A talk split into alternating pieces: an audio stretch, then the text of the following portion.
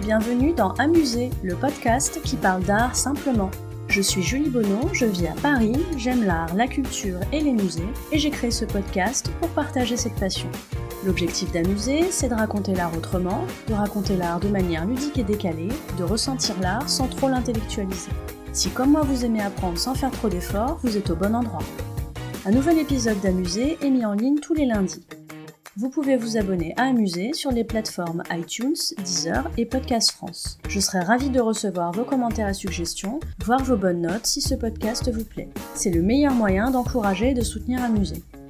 Vous pouvez également me suivre sur les réseaux sociaux. Sur Instagram et sur Twitter, c'est le compte amusé underscore fr. Et sur Facebook et via la chaîne YouTube, sous le nom Amusé vous demandez peut-être ce qui me prend avec cet épisode et pourquoi parler d'Holbein qu'on connaît peu. Bon, là, je vais devoir vous avouer que j'ai adoré la série Les Tudors avec l'incroyable Jonathan Rhys-Meyer, série que j'ai visionnée il y a quelques années, parce qu'elle a presque 10 ans cette série. À l'époque, j'étais pas encore très intéressée par les arts, mais j'avais été frappée par cette scène dans la série où l'impétueux roi d'Angleterre Henri VIII s'emporte devant le portrait réalisé par le peintre Hans Holbein d'une possible nouvelle épouse. C'est en entendant reparler de lui récemment en cours d'histoire de l'art que j'ai eu envie de lui dédier un épisode. Il a quand même supporté Henri VIII. Hein. Alors, reprenons depuis le début. Hans Holbein le Jeune, c'est son nom complet pour le différencier de Hans Holbein l'Ancien, son père, est un portraitiste allemand du XVIe siècle. À cette époque, en Europe du Nord, on est encore dans la période dite Renaissance, mais on penche plutôt du côté du réalisme. Caractéristique qui marque bien le style d'Holbein, qui s'attache à respecter les traits des visages qu'il portraiture. Ce qui m'intéresse dans la carrière d'Holbein, c'est le moment où il devient le chouchou d'Henri VIII. Que dis-je, le moment où Holbein trouve tellement grâce aux yeux d'Henri VIII qu'il l'envoie faire un tour d'Europe pour portraiturer les prétendantes au titre de reine. Je vous rappelle qu'Henri VIII en est à l'époque à sa quatrième épouse. Il en aura six au total, un vrai tombeur au sens propre comme au sens figuré, puisqu'il en a fait tuer deux. Il faut comprendre qu'à l'époque, les portraits réalisés par des peintres de cour sont le seul moyen d'avoir une image des prétendantes.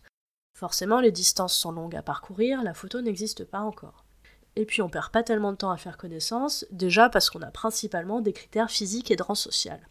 Et aussi, pour ce qui concerne Henri VIII, parce qu'il faut rapidement remplacer, entre guillemets, la reine précédente.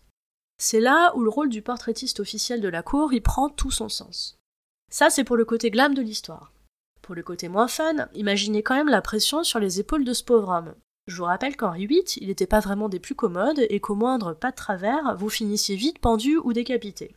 Il y avait intérêt à avoir un bon coup de pinceau quand même. Et eh bien justement, ce bon coup de pinceau, Hans Holbein, il l'a. Durant son voyage pour le comte d'Henri VIII, il réalise le portrait d'Anne de Clèves, et grâce au jeu de lumière, il arrive à gommer les petites imperfections de la prétendante. Le portrait dont je vous parle, c'est celui qui est en vignette de cet épisode, il est aussi exposé au Louvre. Ce portrait, il a séduit Henri VIII, si bien qu'il consent à épouser Anne de Clèves. Une fois la prétendante arrivée en Angleterre et devenue reine, Henri VIII sera finalement déçu par la réalité et fera annuler le mariage. Belle mentalité. Mais cela montre tout de même qu'Hans Holbein il avait de la technique et qu'il était capable de magnifier un portrait grâce aux techniques qu'il tenait des maîtres italiens. Hans Holbein il avait déjà peint avec succès des portraits d'Henri VIII, dont celui magnifique qui est au Palazzo Barberini à Rome et dont je vous mets le lien dans les notes. Regardez ce souci du détail, cet attachement à retransmettre avec précision la richesse des vêtements et des accessoires. Ce portrait en impose quand même. J'aime aussi beaucoup le travail sur les carnations du visage du roi dans ce portrait. On voit ses cernes en fait. Avant Anne de Clèves, il avait aussi peint la troisième femme du roi, Jane Seymour, dans un portrait qui est à Vienne. Ici aussi, même sens du détail mais du réalisme, que ce soit pour le visage ou pour les vêtements. Voilà ce qui a fait le succès d'Anne Solbein, mort jeune malheureusement, et même pas tué par Henri VIII. Vous trouverez dans les notes de cet épisode des références intéressantes en lien avec le sujet traité. N'hésitez pas à me faire part de vos commentaires sur Amuser. Si vous souhaitez encourager ou soutenir ce podcast, ou simplement dire que vous l'appréciez, n'hésitez pas à lui mettre une bonne note sur les plateformes d'écoute. Non seulement les bonnes notes ça fait plaisir et c'est encourageant, mais ça permet en plus de faire connaître Amuser. Merci à vous